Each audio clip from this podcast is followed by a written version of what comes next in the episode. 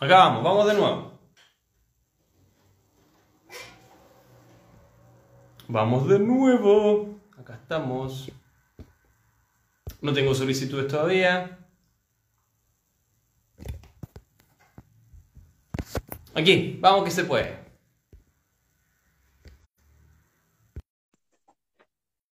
Acá vamos.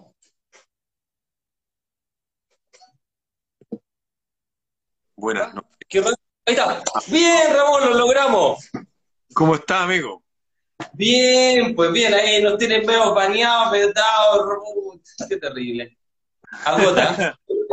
Pero aquí estamos de nuevo, nuevamente. Aquí estamos. Nuevamente, pues. Qué gusto de verte.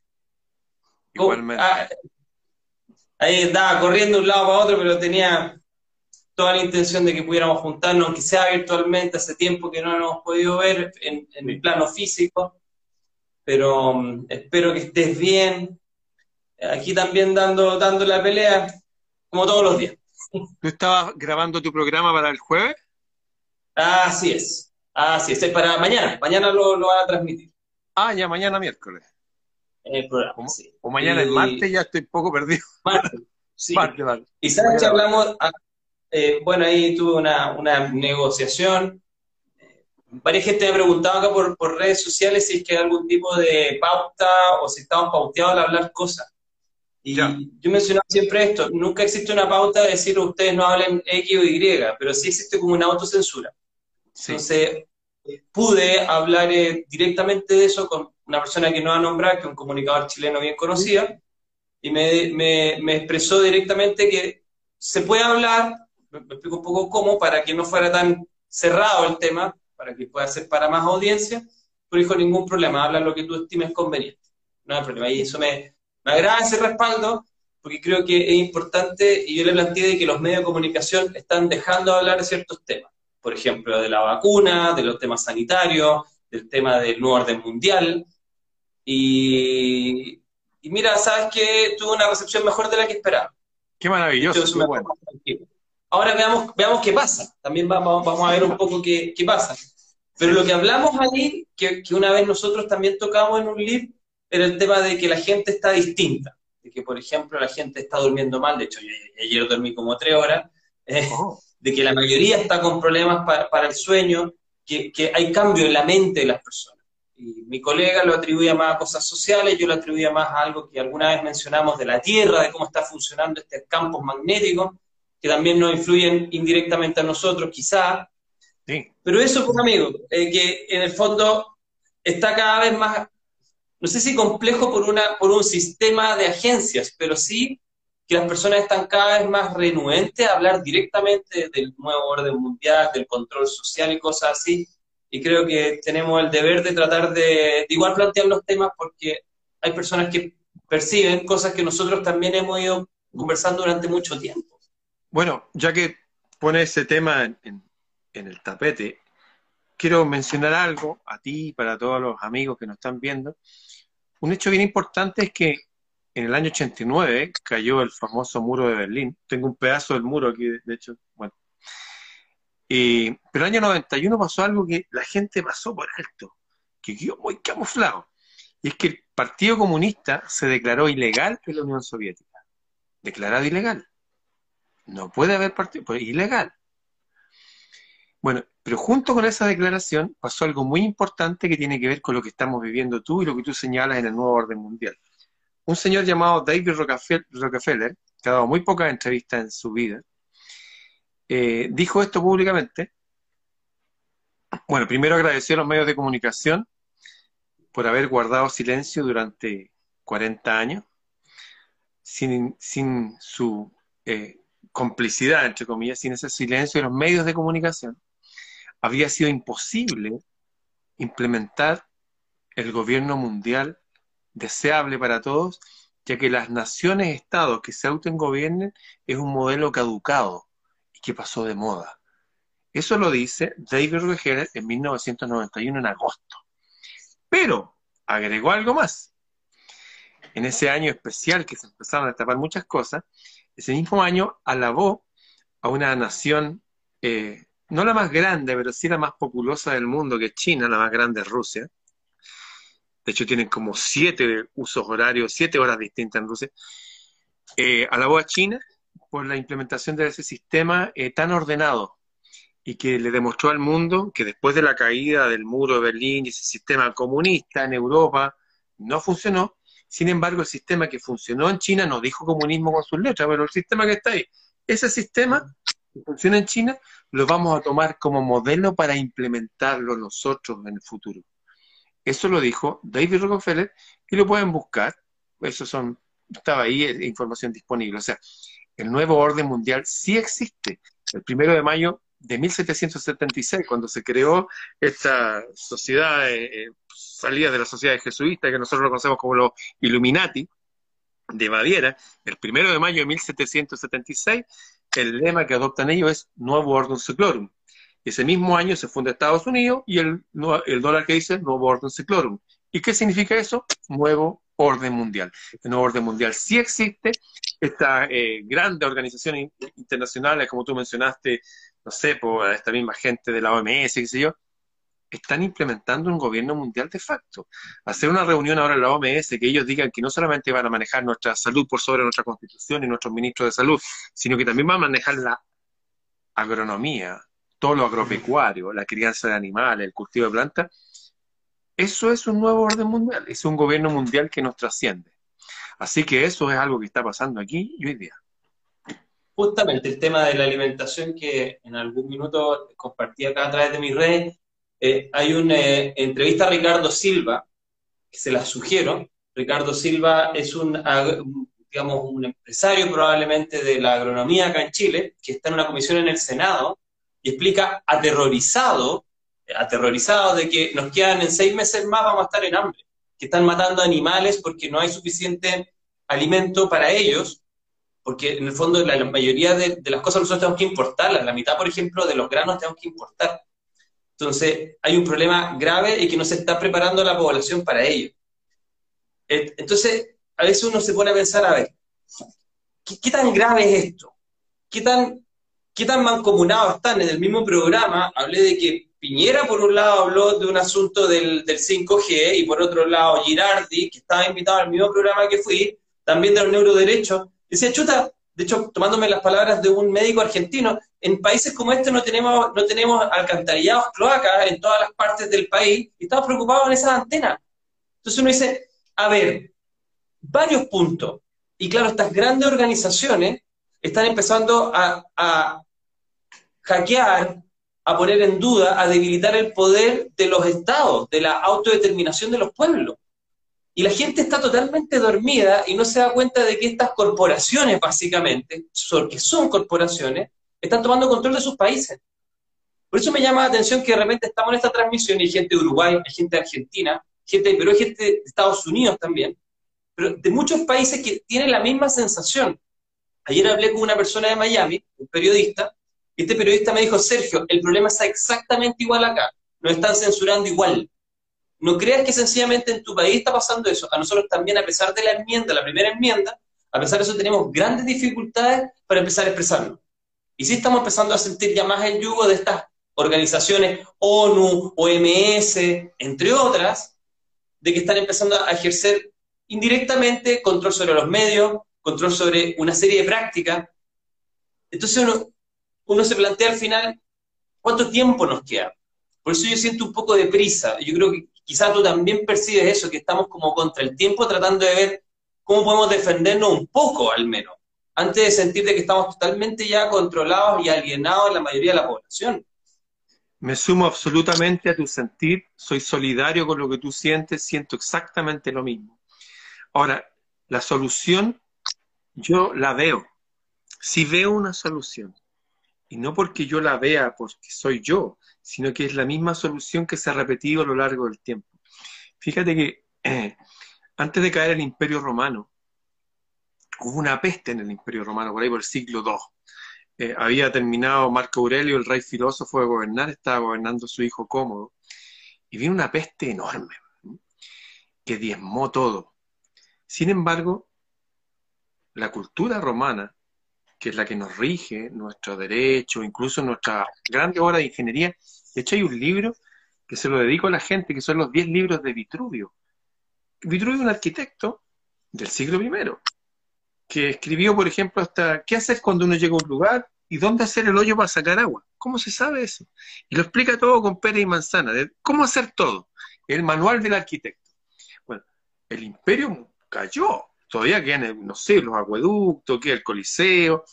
Sí, murió gente, pero la cultura se salvó y obviamente salvó a la gente romana alguna y nos heredaron la cultura hasta ahora. O sea, sí hay una solución, siempre la ha habido. De hecho, hablé de, esta peste que hubo en el siglo II. una peste en el siglo XIV, 1348, la peste bubónica que antes había estado en China. Y a pesar que murió la tercera parte de los europeos, la tercera parte murió. También se salvaron dos tercios. O sea, sin duda estamos en épocas de crisis. Yo en mi círculo cercano ya hay varios muertos gente que no debió haber estado muerta, que estaba muy sana, pero la amarraron, le metieron unos tubos y el otro día estaban muertos. Procedimiento que después fue condenado en Europa, pero aquí en Chile lo siguen utilizando. vivimos un país raro, en que ahora se recomienda poner estas cosas a jóvenes y a niños, pero solamente en el país que se llama Chile. Estas grandes organizaciones mundiales no lo recomiendan. Dicen que no, que no hay estudios para eso. O sea, por un lado está este gobierno mundial, ¿ah? avanzando desde no solamente la época de David Rockefeller, que habló este discurso en el año 91, sino desde antes, de una reunión del grupo de los 300 a principios del siglo XX, cuando murió la reina Victoria. No solamente está este nuevo orden mundial avanzando, sino que hay países que son países laboratorios, donde se prueban las mismas medidas en macro, en micro, pero a veces más exagerado. Les recuerdo a las personas que todas estas políticas neoliberales de Chicago hoy no se probaron en Estados Unidos, se probaron en Chile. Las nuevas tecnologías celulares no se probaron en Bolivia ni en Nueva York, se probaron en Chile. Todo esto del tag, ¿qué es el tag para la gente que nos ve de otros países? Que uno va andando en el auto y uno lleva una paradito y suena ¡tut! Significa que te cobraron un dólar, porque tú estás pagando ese lugar. Resulta que esa calle le heredamos a nuestros ancestros. Bueno, todas estas cosas leoninas que se aplican en Chile en particular son una muestra que ellos están tomando para ver cómo reacciona la población. ¿Qué está pasando con, porque somos tan diversos, somos un país tan largo de tantas etnias distintas, tantas clases sociales, que hay gente que igual que la realeza europea, en ciertos barrios de Santiago, y hay gente pobre como la gente más pobre africana. Chile es así. O sea, hay una realidad local y hay una realidad macro. La realidad macro no la podemos enfrentar. Esa es la verdad. La realidad local sí. Y hay formas de enfrentarlo que tienen que ver primero, como lo que estamos hablando aquí, que es, hay grandes cambios mundiales se está avanzando un gobierno mundial y lo dicen desde 1776 en forma abierta, pero desde antes de eso estaba anunciado en forma encubierta. Podía remontarme a eso, no lo voy a hacer porque sería para mucho rato. Bueno, hay un gobierno mundial que está en cierne, derecha e izquierda son los dos brazos de los banqueros. Les recuerdo, ¿de dónde sale la derecha y la izquierda? ¿Por qué hablamos de derecha y de izquierda? ¿Qué pasó? Resulta que hay un imperio un imperio que se llama el Imperio Francés, que eran ocho naciones, ocho. Lo que ahora es Francia es una de esas ocho naciones que eran los francófonos, pero estaba Aquitania, estaba la nación. Era un imperio tan grande y tan potente, el imperio de los libres, incluso iban a ayudar a otras naciones para pelear. De hecho, ayudaron a los ingleses para sacarse de encima el control de los banqueros de, de Inglaterra para sacarse a los ingleses que estaban en América. Estados Unidos se enfrentó a Inglaterra y les ganó porque lo apoyaron franceses y rusos. ¿Cómo? Rusos de la Unión Soviética, que no era la Unión Soviética, los apoyaron. Porque se daban cuenta que había algo raro que estaba pasando con este sistema de papel moneda en que imprimen unas familias, son familias, no el Estado, y les prestan ese dinero a las personas y nosotros tenemos que pagarle un porcentaje de todo lo que gastamos, de todos los billetes a ellos. Es un poco lo que hacemos con la tarjeta de crédito con, la familia de Piñera. El trajo las tarjetas. O sea, hay unas cosas que nos tienen amarrados de por vida y dijeron, basta de eso. Y los franceses se enfrentaron, les ayudaron, pero a través de subvertir, o sea, mediante lo que se llama las sociedades secretas, permearon a, ese imperio francés y crearon la falsa revolución francesa, porque una, fue una revolución salida de los franceses, fue una revolución planeada en Inglaterra a través de las logias, y cuando les cortaron la cabeza a las personas de allá, qué sé yo, se juntaron a deliberar cómo iban a hacer de aquí en adelante. Y los jacobinos, los que apoyaban al rey descendiente de, así se llaman, los de Jacob, de Inglaterra, a los que se enfrentó, de hecho, eh, Juana de Arco se enfrentó a ellos, los jacobinos se sentaron a la izquierda, que decían que no, que había que eh, pensar en el pueblo, qué y los girondinos a la derecha, que había que apoyar a los nobles para que crearan empresas. De ahí viene izquierda y derecha. Esto es un resumen súper escueto y simple, pero de ahí viene que hablamos de izquierda y derecha, de la falsa revolución eh, francesa en 1780 y tanto. ¿ah? No fue una revolución francesa, fue una subversión inglesa. Y de ahí nos dividieron. Y la gente dice, no, pues yo soy del trabajador, tengo que estar con la izquierda. No, yo estoy... Y siguen obrando cada cierto tiempo en los países, gobiernos que están un rato por la derecha, otro rato por la izquierda, pero siguen avanzando en este gobierno mundial. Nadie ha detenido este gobierno mundial, nadie nadie, ni los gobiernos que vinieron post-Pinochet, nada. Las aguas siguieron siendo eh, privadas y lo van a seguir siendo. Los, los expresidentes siguen ganando más que los lores de Inglaterra, igual que todos los senadores. No hay ningún cambio real. No importa que el discurso diga que hablen en favor de la gente o en favor de los empresarios, ambos rinden culto a este plan mundial que, como digo, partió en 1776, el primero de mayo. Eso que ustedes celebran como el Día del Trabajador, eso no existe. El primero de mayo empezó este plan abiertamente. Eh, incluso lo imprimieron hasta los dólares de Estados Unidos. O sea, sí hay un gobierno mundial. ¿Cómo enfrentar el gobierno mundial? Lo primero es enfrentarlo. Yo no puedo enfrentar algo que no sé que existe. Entonces, lo primero mm. para enfrentarlo es hablar el tema, compartir el tema. Y de ahí voy a decir cuáles son las soluciones que yo veo. Mira, aquí, qué bueno, porque un tipo llamado Prochaska hablaba que el primer tema en un adicto es tomar conciencia de enfermedad. Es lo que se pasa de pasar de la etapa de precontemplación a contemplación. Tengo un problema, no sé, con el alcohol, por lo que sea, con el juego. Pero te quería llevar a otro punto que está muy asociado a lo que tú acabas de plantear, que es cómo funciona esto. Y aquí yo creo que hay tres grandes temas que son súper controversiales, pero hay que tener en cuenta que son los caballitos de Troya para poder establecer este sistema. Tres temas. Y antes de decir estos tres temas, quiero que recordemos un tipo que se llama Lobachevsky. Lobachevsky habla de la ponerología política, es decir, el estudio del mal asociado a la política. Un tipo que estuvo en Checoslovaquia, lo pasó muy mal, después se fue a Estados Unidos, le costó mucho publicar un psiquiatra, y planteaba que las personas con rasgos psicopáticos se meten en organizaciones que tienen buenos eslogan, y a partir de esos buenos eslogans, la persona escucha más de lo que ve, tiene una incapacidad de tener un criterio propio. Entonces, si le dice un eslogan bonito, las personas en general van a creer, a pesar de que estén haciendo cosas malas a partir de un eslogan bonito. Y así las instituciones funcionan. Es decir, yo te digo que hago el bien, aunque realmente no lo haga, y la mayoría de las personas se convencen porque tienden a tener una mentalidad más ovejuna, para decirlo en términos simples. Y aquí hay tres temas que tienen esta misma estructura, independiente de nuestras creencias particulares. Porque acuérdense, tienen aquí los prejuicios en, las tres cosas que yo voy a decir. La primera es el cambio climático. El cambio climático, todos sabemos de que nosotros tenemos una contribución a la basura que hay en este planeta y al daño que hay en la especie. Pero eso no quiere decir que seamos responsables de todo. Y la mayoría del orden mundial está interesado en hacer huella de carbono, es decir, de que tú, aunque tengas, no sé, 10 millones de pesos, puedas gastar al mes uno por la huella de carbono que produces. Esto es muy largo de explicar, pero acuérdense de la tarjeta DU Black y una serie de cosas que están empezando a ser implementadas. En el futuro tú vas a tener una imposibilidad de hacer cosas porque supuestamente eres contaminante y una manera de regular el sistema y tus libertades a partir de un muy bonito eslogan. Vamos a contaminar menos el planeta. Pero ojo ahí. Segundo, el biopoder, el biocontrol que nada hablamos respecto a Foucault, a través de una dictadura sanitaria vamos a tener posibilidad de controlar a las personas. Hace dos años atrás nadie habría pensado que nos tienen que dirigir con esto o la cantidad de metros que podemos viajar en la calle o en un país. Nadie habría estado de acuerdo con eso. Pero a través de un buen eslogan de que yo te cuido, ese caballito de Troya permite establecer un control. Y a partir de eso ahora tiene unos códigos QR donde te dicen si tú eres un ciudadano de primera o segunda clase. Biopoder, biocontrol de Foucault. Y la tercera, que es la más controversial, y la gente que escuche esto o que quizás después lo comparta, tengan ojo que no tiene que ver con un juicio de valor, tiene que ver con la estructura, tiene que ver con la ideología de género, lo que están haciendo con nuestros niños en los colegios. ¿Qué es lo que pasa? Independiente de las opiniones o las posturas que uno tenga, un buen eslogan puede también ser una forma de adoctrinamiento. Entonces tengan cuidado, porque todas las cosas en este momento que están entrando con nuevo orden mundial son cosas que tienen muy bonitos eslogan y que nadie va a poder, nadie va a poder debatir de la pureza de esas ideas como buenas ideas pero el problema es la implementación y quiénes están implementando y por qué quieren utilizar esas ideas para, a, su favor, para poder limitar la libertad de las personas.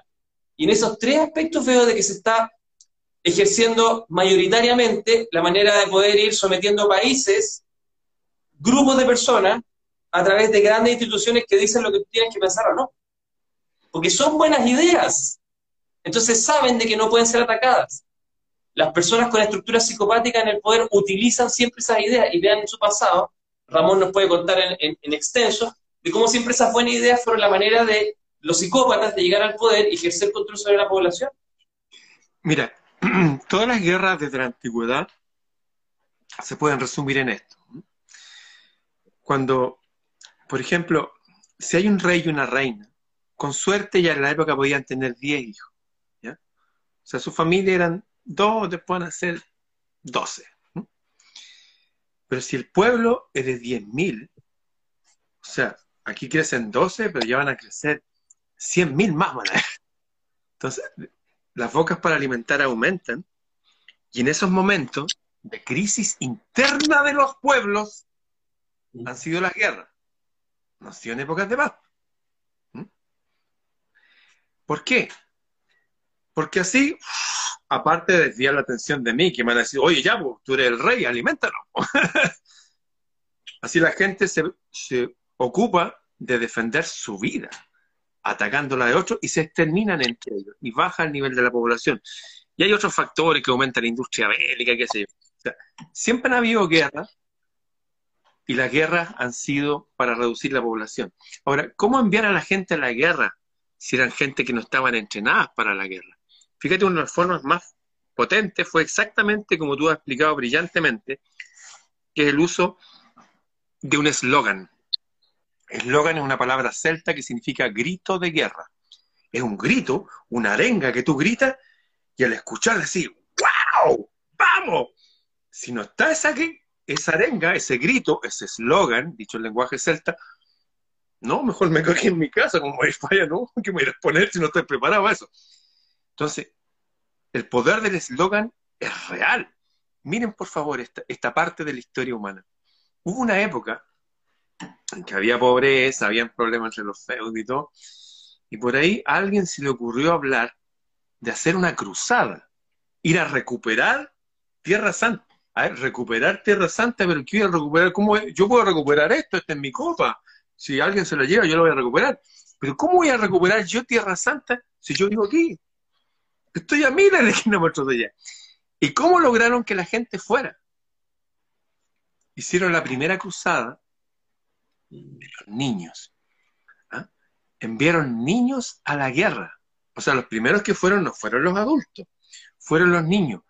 ¿Y cómo es posible que los padres dejaran que sus niños fueran a la guerra?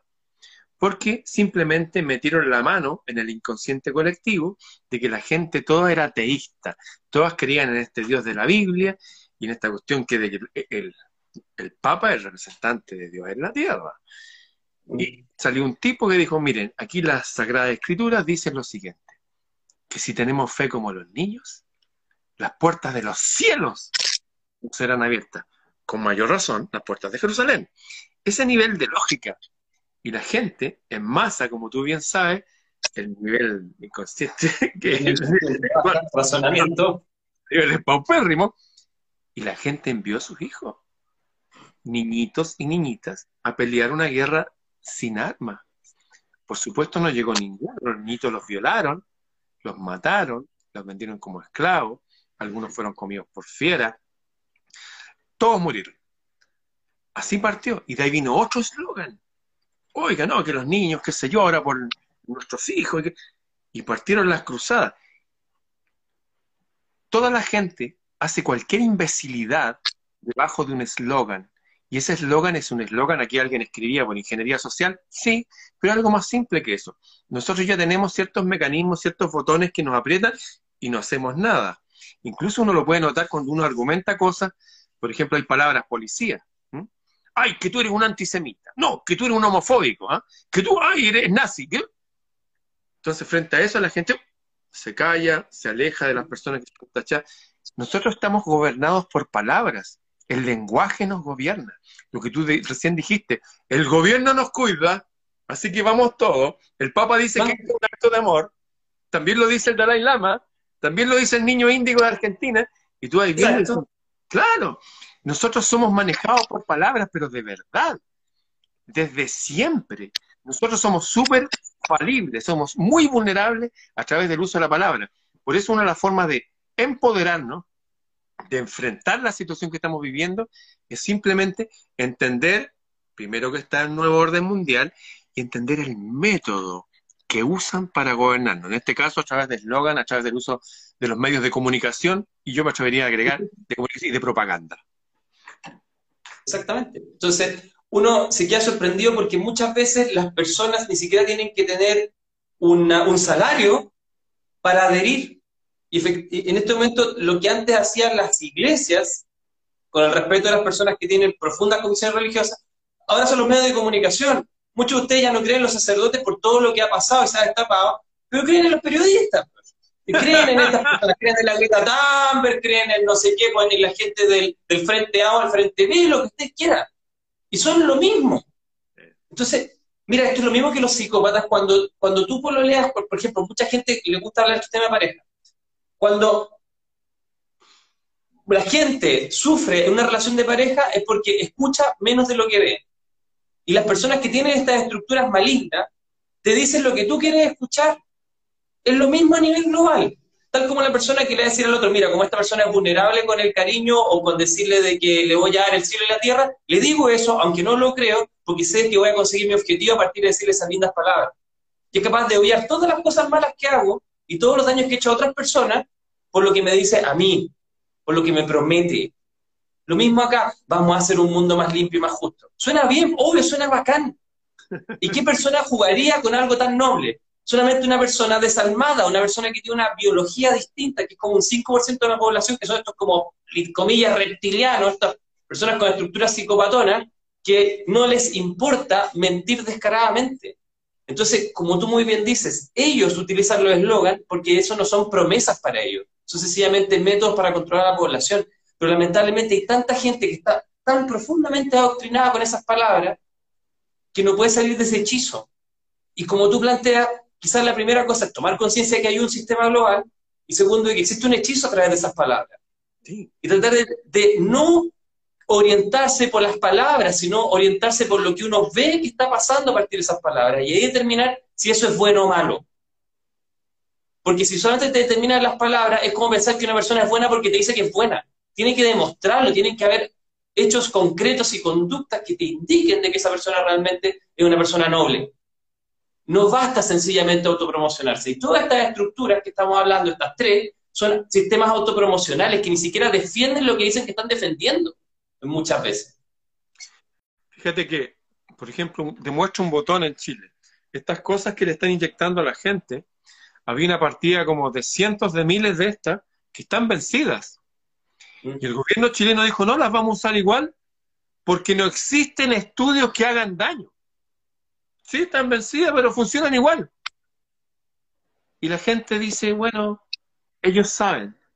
La misma gente que, que creía en los huesos santos, que creía que el Papa es la voz encarnada de Dios, la misma gente está hoy día con estos nuevos envases físicos en esta nueva cultura, pero es la misma gente, es la misma actitud.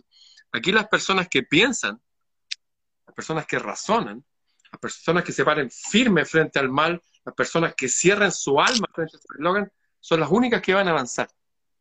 Lo primero es saber lo que están haciendo. Lo segundo, cómo lo están haciendo. A través del lenguaje, a través de las palabras, a través de estos medios de comunicación. Todos los presidentes de Estados Unidos, todos menos Trump, y los Trump los denunció. Oye, nosotros nos vamos a poner estas cosas porque es bueno. ¡Wow! ¡Wow! Hay algo que está pasando. O sea, si no tenemos la capacidad de inteligencia para ver lo que está sucediendo, no tenemos la fortaleza, la entereza, la valentía para oponernos, capaz que no nos merezcamos vivir. Porque ser humano es mucho más que comer y defecar y, trabajar y dormir. El ser humano es una persona noble. El ser humano es un hombre que se para entre el cielo y la tierra. El ser humano es alguien que es capaz, por lo menos, de defender a los suyos. Si no soy capaz de defenderme mismo, Por último, por los niños. Por los niños. Los niños se están experimentando con los niños, algo que ni siquiera recomiendan estas grandes instituciones del mundo. Hice un video el otro día, lo subí al respecto, no en estas plataformas porque ya me las cierran. De hecho, por hacer un video contigo me cerraron uno de mis canales de YouTube hace una semana, un video antiguo. Me lo buscaron para sacar. En fin, primero entonces, saber que sí hay un gobierno mundial. Segundo, que están utilizando un método. El método es a través de la palabra. ¿Mm? ¿Y qué, podemos hacer? Bueno, si entendemos de que esto se ha repetido a través de la historia, desde el Imperio Romano y antes, grandes plagas, les recuerdo que las grandes plagas que hubieron, por ejemplo, la peste bubónica, para muchas de las personas no fue algo que pasó así nomás por la ruta de la seda, no, no, no. Para algunos fue producto de ciertos alquimistas que ya se usaban las bombas bacteriológicas. ¿Qué son bombas bacteriológicas? Tomaban gente enferma, buscaban en los poblados hay gente enferma, con tifus, qué sé yo, con viruela, los juntaban todos, los tenían a medio morir saltando, así para, para que no se muriera, igual los alimentaban, y los catapultaban con bombas adentro de, los castillos en guerra. Y la gente, cuando veía a esta gente deforme, así que caía, ya solamente eso, el miedo, escuchen por favor, escuchen, anótenlo, el miedo hacía que les bajaran su autodefensa y efectivamente se enfermaban. Se enfermaban de, de esas bombas bacteriológicas que eran estas viruela, gente que juntaban gente enferma, la cultivaban, hay películas al respecto de documentos antiguos de la época de los árabes, ellos ya lo hacían eso, los chinos lo hacían también, de cultivar los virus para llevarlos a través de personas enfermas a los poblados.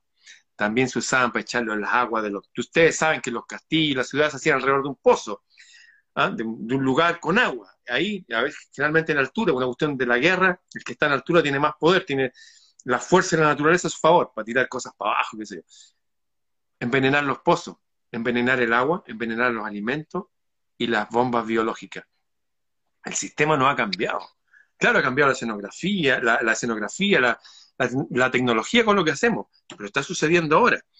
Hay cosas más. Les recuerdo que, y lo repito, y lo insisto en esto, el presidente de Chile, después de venir a de una reunión con presidentes de los países más importantes del mundo, eso fue lo que dijo, no dijo que estaban todos, dijo lo más importante, o sea, hay dos grupos. De hecho, en este segundo grupo creo que están los cinco presidentes africanos muertos. Ustedes saben que murieron cinco después de criticar el sistema. Bueno, dijo que estuvimos ahí y les tengo una noticia increíble. Gracias al 5G vamos a poder leer la mente. La mente de las personas. Y después agregó el senador Guido Girardi, dijo, y no solo eso, nosotros ya tenemos la capacidad para leer y escribir el subconsciente. O sea, esa que yo sé que tengo, ellos lo pueden leer. Ese nivel de locura estamos viviendo. O sea, tienen los medios de comunicación, tienen los motivos, tienen, la tecnología. ¿Qué hay que hacer frente a todo eso? Lo que hicieron los antiguos que sobrevivieron. ¿Qué fue lo que hicieron los antiguos para sobrevivir? ¿Qué pasó en la época del Imperio Romano, por ejemplo, que estaban esas pestes? ¿Qué pasó en la época del 1348, la peste bubónica, la peste negra? ¿Quiénes fueron los que sobrevivieron? Bueno, voy a la peste bubónica. Después de la peste bubónica, que mató a, un tercio de Europa, y los otros dos tercios quedaron así, como más o menos, ¿no? Bueno, los que sobrevivieron fueron los que crearon el renacimiento, el renacer de la luz la gente más educada, los más fuertes, y los que en plena época de pandemia no siguieron el consejo ni nada de los que están ahí. O se aislaron dentro de sus poblados, o se dedicaban a observar la naturaleza, y en este caso un, algo anecdótico. ¿Recuerdan ustedes esas máscaras que usaban los médicos de la época? Eran unas máscaras así,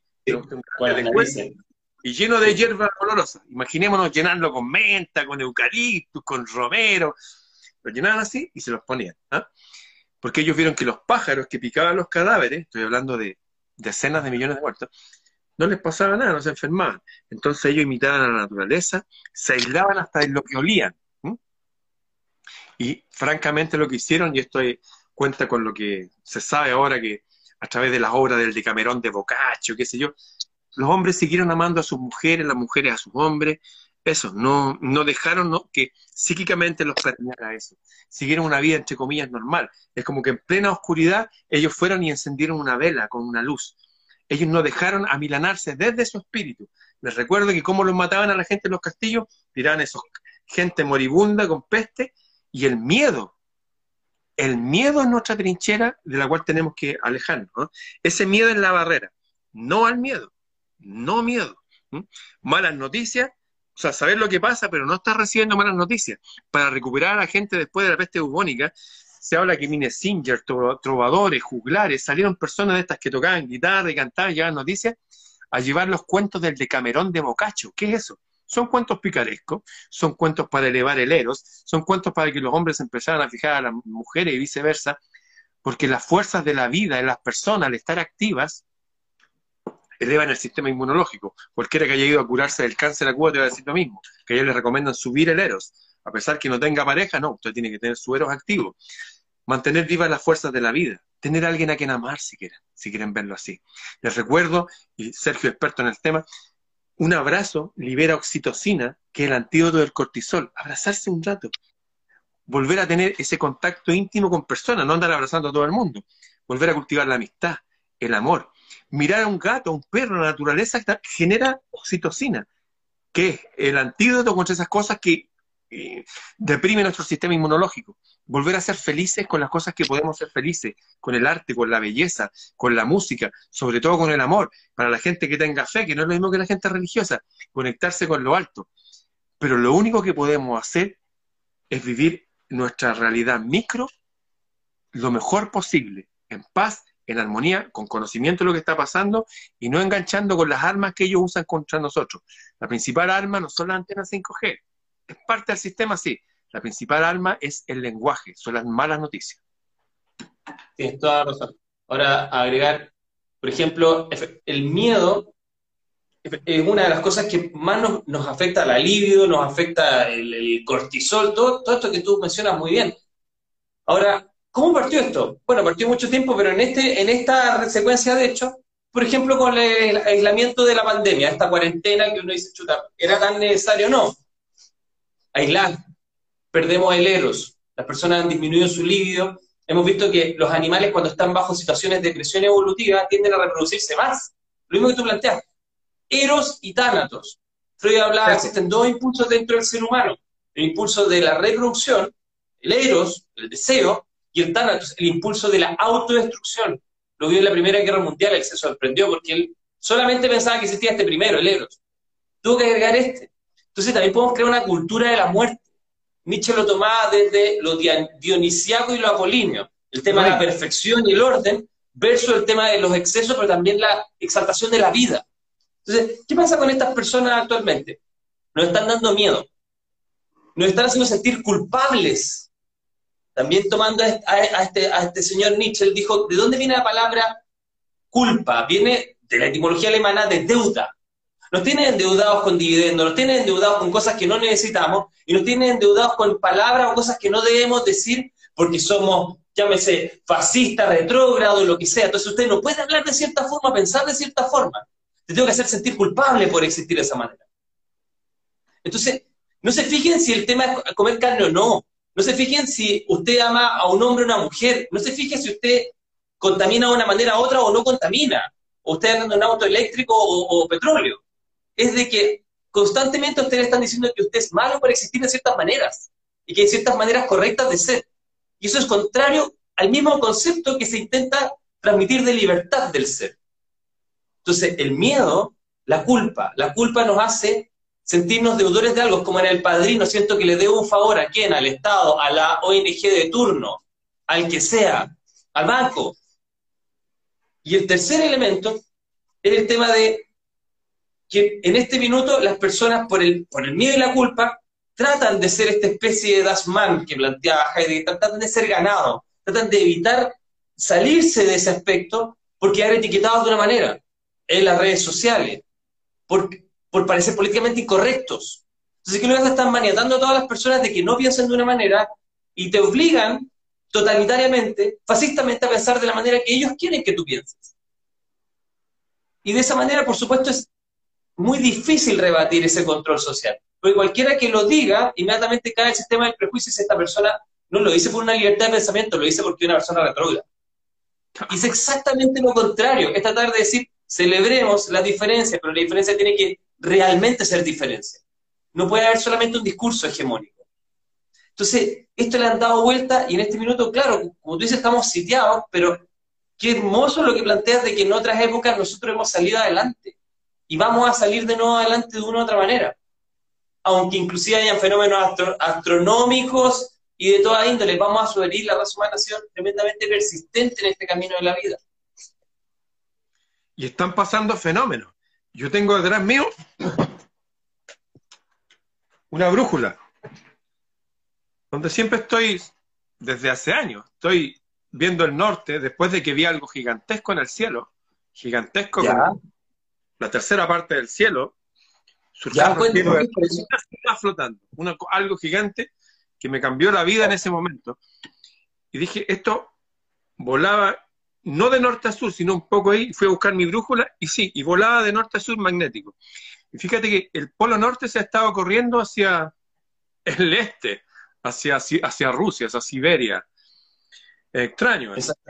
eh, bueno, hay cosas que están pasando, pero como tú bien dijiste, esas dos pulsiones que hablaban los griegos, el tánatos y el eros. Tánatos es muerte, desesperanza, es miedo, desilusión. Eros es amor, es risa, es paz, es compañerismo. Fíjate que después de las grandes guerras, después de la Primera Guerra Mundial, por ejemplo, esa fue la época de la minifalda, las mujeres con la falda corta, la época de, todos esos bailes de, los años 20. El Eros es una fuerza poderosa, por eso es bueno estar con, su pareja o su amante o su el que sea, pero volver a mover esa energía mueve una química milagrosa que nos protege de verdad. Y eso fue las personas que son que tienen su vida sana completa, no solamente son se protegen a sí mismos en sistema inmunológico, sino que generalmente andan con más energía, son de mente más rápida, encuentran soluciones y no se permiten amilanar. Por eso que se combate el amor hombre-mujer. Porque si tú tienes a la gente separada y ahora le dicen no, que no hay dos, no hay dos sexos, hay como 108, imagínate para las nuevas generaciones que van a pensar que eso es lo que se debe repetir. Lo están desarmando. Las fuerzas más poderosas son las fuerzas de la vida. Frente a las fuerzas de la muerte que quieran imperar, es la fuerza de la vida. Fíjese, por ejemplo, que en Japón ya desde los años 80 descubrieron que la hilaridad, la risa, genera también un montón de sustancias maravillosas y en, los, lugares donde se hacían los tratamientos para las personas después que lo habían salido de, las operaciones, de los lugares donde habían estado sufriendo mucho para reanimarlos después les ponían videos de cine mudo, de los hermanos Marx, de Chaplin, cosa que la gente lo viera y volviera a reírse. ¿ah? O sea, no debemos bajar la guardia. Bajar la guardia literalmente esto. ¿Mm? Esto es estar bien. Fíjense que, qué cualidad tienen los niños y los adolescentes, en que siempre tienen una semisonrisa. Nosotros los adultos a veces nos damos cuenta y estamos así. ¿Por qué? Porque el sistema nos tiene así. Y a veces conscientemente tenemos que sonreír. A mí me ha pasado todas estas veces y lo he visto con personas. Entonces, este es como un indicador, este es como la brújula que nos indica si estamos bien o mal. Por eso van a ver todas las imágenes serenas, serenas, de todos los budas del mundo que están así. No están así. Están como la sonrisa de la Mona Lisa, una leve sonrisa del alma y en paz. Esa actitud, no estoy hablando de, de esconder la cabeza como la ves tú, pero sino que vivir en paz, en armonía, no dejar de jugar, de conversar, no dejar de comunicarnos, no saber de lo que ellos hacen, pero una vez volver a nuestros mundos, a nuestros reinos y seguir construyendo en amor, en armonía, en paz, ese es el mejor antídoto. Incluso aunque se mueran los polos, el mejor antídoto es calma y confianza para nuestra fortaleza. Sí, bueno, lo que tú planteas los polos podría darnos para otra conversa, pero que probablemente eso viene a mediano o corto plazo, puede tener un cambio sumamente relevante en cómo vivimos pero los medios de comunicación tampoco, tampoco es hacerse cargo de eso. Eh, hay, hay comunicados de NASA, pero muy tarde, de cómo está cambiando el eje de la Tierra, de cómo se están moviendo los polos, pues se tiene que hacer cargo de esto, cómo está afectando campo magnético, la resonancia del Schumann, una serie de cosas. Pero efectivamente, como que la gente espera la conformidad. Mira, siempre que tú hablas con alguien de algún tipo de tema distinto, te van a decir, pero es que no salen los medios de comunicación, no ha salido ningún doctor a decirlo, no ha salido ningún físico, entonces no debe ser verdad. Entonces eso es muy preocupante. Y quiero agregar una cosita más. Existe otro elemento que también es súper bonito y lindo y maravilloso, pero que también está siendo quizás tergiversado. El tema, por ejemplo, del sueldo único universal. Klaus Schwab, dentro de su política y con su lacayo Harari, plantean de que van a generar una nueva clase social que le llaman ellos los inútiles. Particularmente con todas esas letras la llama así Harari en una entrevista. Entonces, qué bonito sería de que todos pudiéramos por existir tener una remuneración. Pero eso también debilita la voluntad de las personas. Está pues. siendo utilizado como campo de juego de solamente un grupo de personas. Y lo mismo con los otros discursos. No estamos generando un discurso de odio acá, estamos diciendo por qué hay ciertos grupos que se toman el control total de ciertos conceptos. Y a partir de eso empiezan a generar pautas. El problema no son los conceptos, el problema es las pautas que ellos después tienen que decir que todos tenemos que hacer. Ese es el problema. No son las ideas, las ideas que están planteando son buenas. Cuidar al ambiente, respetar a las personas, que las personas tengan una vida digna. Son todas muy buenas ideas. El problema son quienes se apropian de esas ideas. Por eso no estamos tratando de generar negatividad. Es que tengan ojo de cómo se implementan por distintas organizaciones no gubernamentales. Y finalmente a partir de eso ejercen el control. El tema de que nos cuidemos es maravilloso. Pues tenemos, ojalá vivamos más. El tema es cómo lo quieren ejercer, quiénes lo quieren ejercer. Y ahí vienen las estructuras neurológicas más psicopáticas, que a veces trata de utilizar estos hermosos valores para su propio beneficio, sabiendo de que hay ciertas palabras que van a evitar de que alguien siquiera cuestione lo que están tratando de promover, o de la manera, mejor dicho, que quieren promover. Entonces, no sé, Ramón, ahí yo creo que tenemos harto que hablar, no sé cómo estás tú de tiempo. De, Sí, démosle, no, démosle. Ya.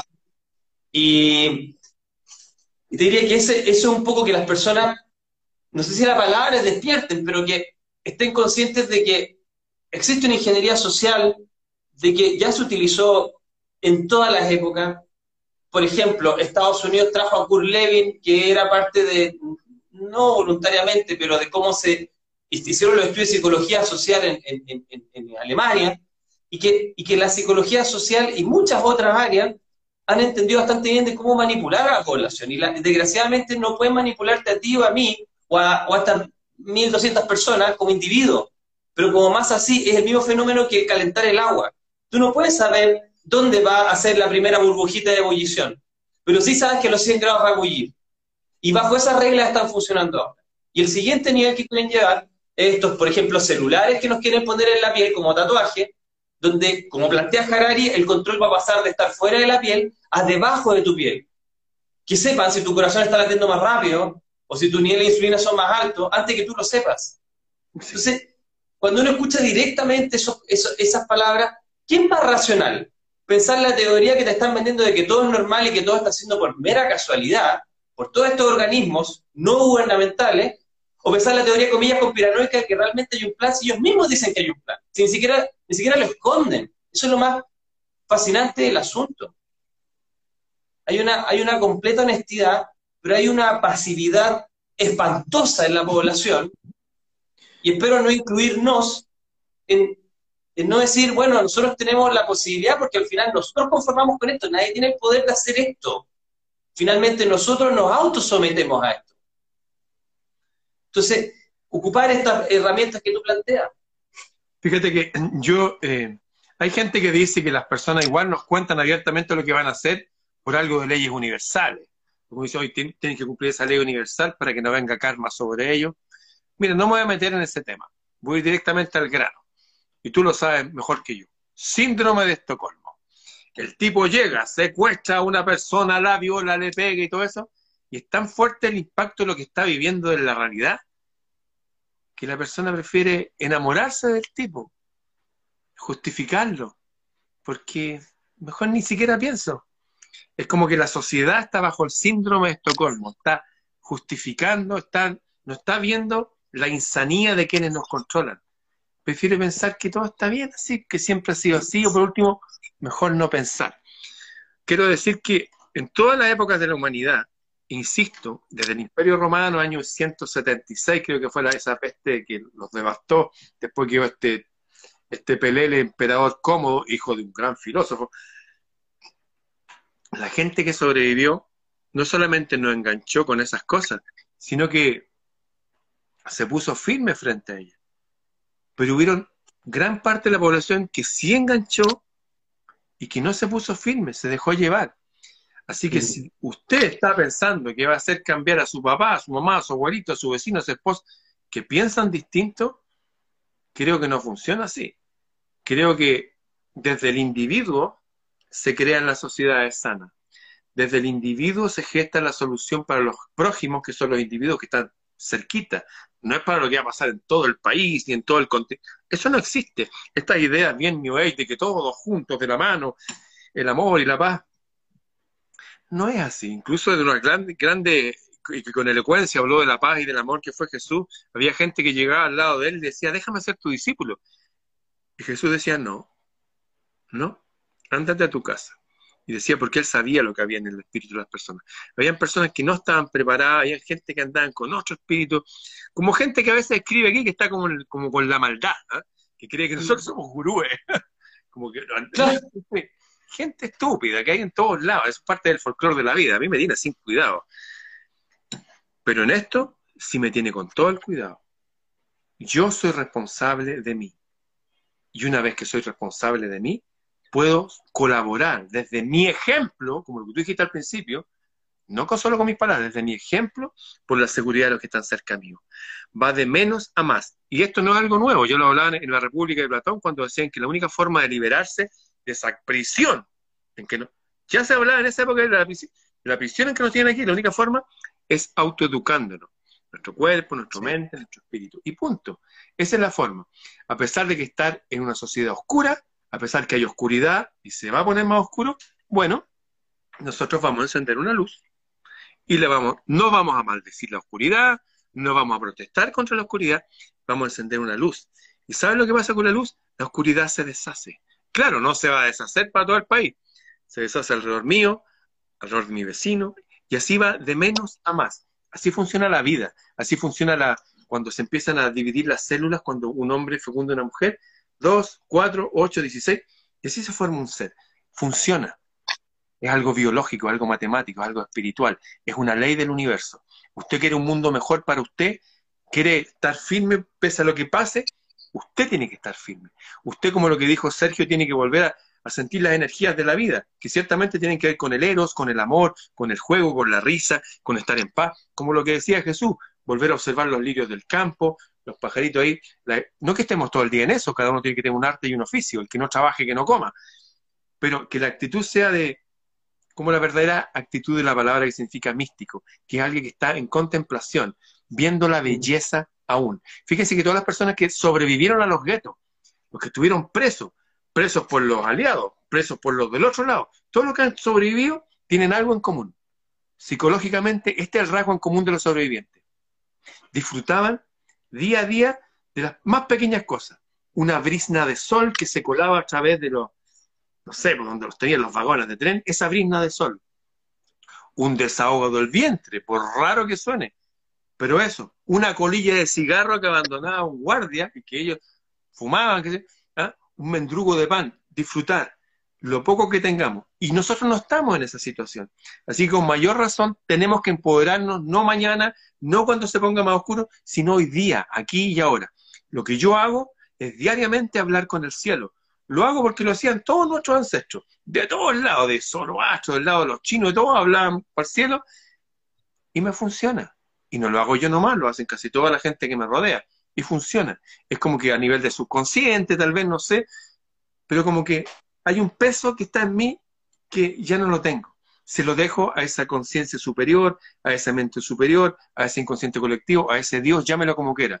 Pero yo me uno arriba y me preocupo de vivir el día a día en paz, consciente de lo que ellos están haciendo y hablando y, y señalándolo. Yo voy a seguir haciéndolo. Pero una parte de mi vida no más es eso.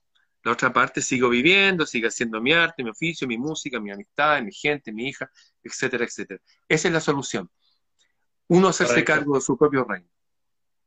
Justamente ahí eh, lo que tú planteas eh, hace mucho eco también con lo que plantea Franklin, este señor que le tocó pasar tan mal y era un neurólogo que se estuvo en un campo de concentración y el tipo decía, bueno, vivir las cosas más simples y también tener un sentido de la vida, ¿qué voy a hacer después?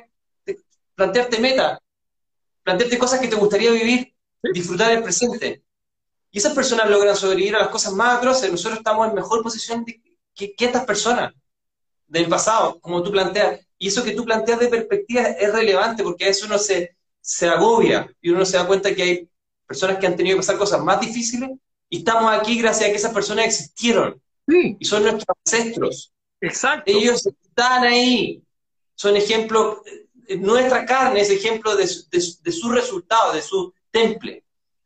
Y adicional a, digamos, a esa idea del, del, temple que tenemos que ir desarrollando en, en, estas situaciones, me acordé un poquito cuando tú hablas, un poquito a Sócrates, el Sócrates de Platón, que por qué le tenían tanta bronca, Glauconio, una serie de cosas, ¿por qué le tenían tanta bronca? Le tenían bronca porque le enseñaba a pensar a la gente.